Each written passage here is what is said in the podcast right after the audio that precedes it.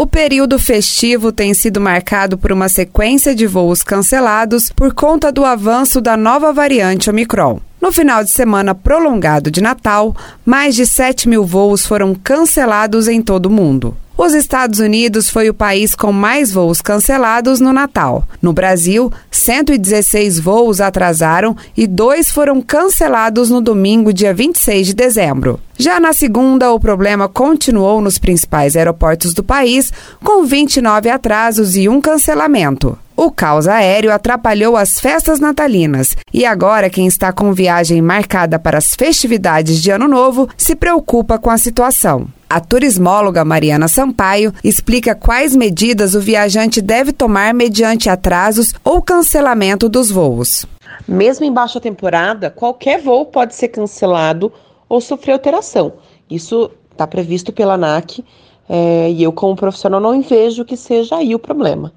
Quando a gente fala de alta temporada, é, esse número de cancelamentos ou as alterações por devido diversos impactos é, pode sim aumentar. Os aeroportos estão cheios, as companhias estão se adequando, tem voo sendo cancelado, então a recomendação é que o passageiro chegue com bastante antecedência ao aeroporto. O problema não é cancelar o voo, o problema é a companhia aérea não cumprir, não honrar o que a ANAC estabelece. Então, ela tem que ser reacomodada em outro voo, ah, dependendo da quantidade de horas de atraso, a companhia aérea é obrigada a ressarcir em relação à alimentação. É, se for um, um, um, período muito longo, né, que envolve pernoite, a companhia aérea tem que dar a hospedagem. Para Mariana, é importante que o viajante busque por uma empresa de turismo séria na hora de comprar passagens ou adquirir outros serviços turísticos. Contar com o respaldo de um profissional faz a diferença na hora que surgem os imprevistos, afirma a turismóloga. E quando você fecha com uma agência de viagem séria, ah, você recebe toda essa instrução do que é seu direito. O principal suporte que a agência de viagem pode dar nesse momento é exatamente a instrução do que é direito do passageiro e também atuar com os seus fornecedores é, para realocar o mais rápido possível.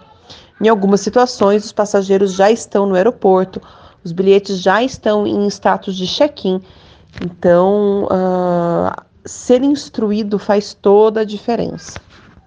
A especialista ainda fala sobre as recomendações para quem está com viagem marcada neste final de ano. Fiquem atentos. É, hoje eu recebi um passageiro falando assim: ah, eu vou pegar um voo internacional, posso chegar duas horas antes do voo no aeroporto?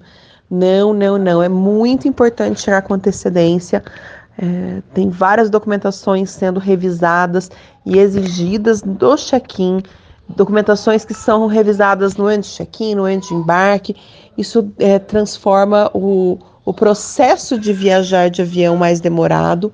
Então, o recomendado aqui que a gente tem feito é que, para embarques nacionais, o passageiro chegue com pelo menos 3 horas e meia de antecedência ao voo e para embarques internacionais de 4 a 5 horas. Segundo as companhias aéreas, os cancelamentos aconteceram devido às necessidades de isolar tripulantes que foram testados positivo para a Covid-19 ou que precisaram fazer quarentena por terem entrado em contato com passageiros infectados. Muitas companhias aéreas foram obrigadas a deixar pilotos, comissários de bordo e outros funcionários em quarentena depois que os trabalhadores foram expostos à Covid. Lei de Palma da Difusora HD para a Rede Arquidiocesana de Rádio.